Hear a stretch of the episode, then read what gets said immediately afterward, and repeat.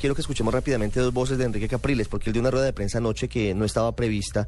Escuchemos lo que dijo sobre el llamado que hace la invitación a votar a todos los venezolanos. Hizo su alocución desde la sede de campaña de las Mercedes. Yo pues aprovecho a esta hora para pasar la palabra de convocar a todas las venezolanas y venezolanos mañana a votar.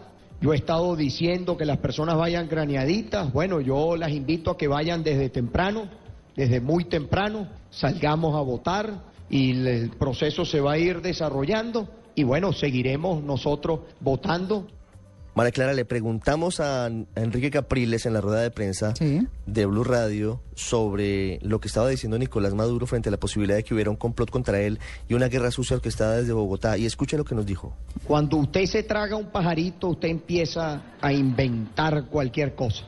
Ese es el problema. Cuando usted tiene un pajarito en la cabeza, mi hermano, usted empieza a ver historia, nunca muestran pruebas de nada, simplemente lo que tratan es de escandalizar a, los venezolanos. Cuando usted se traga un pajarito pasa eso, dice Enrique Capriles. Oiga, ¿sabe qué? Ese es el tono de la campaña aquí. Claro, Ricardo, y es que me recuerda una una fotografía, una caricatura que voy a tuitear más tarde que es buenísima, que está circulando por las redes sociales, que dice que dice fundamentalmente está Maduro y dice a mí Chávez me llegó en forma de pajarito y, le contesta Maradona, que está haciendo allá el show, le dice a mí en forma de periquito.